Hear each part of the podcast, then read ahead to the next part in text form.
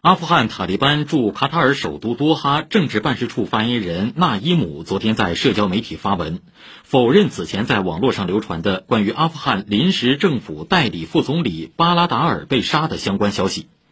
十一号以来阿富汗当地社交媒体上不断出现巴拉达尔在塔利班内部冲突中被杀的传言。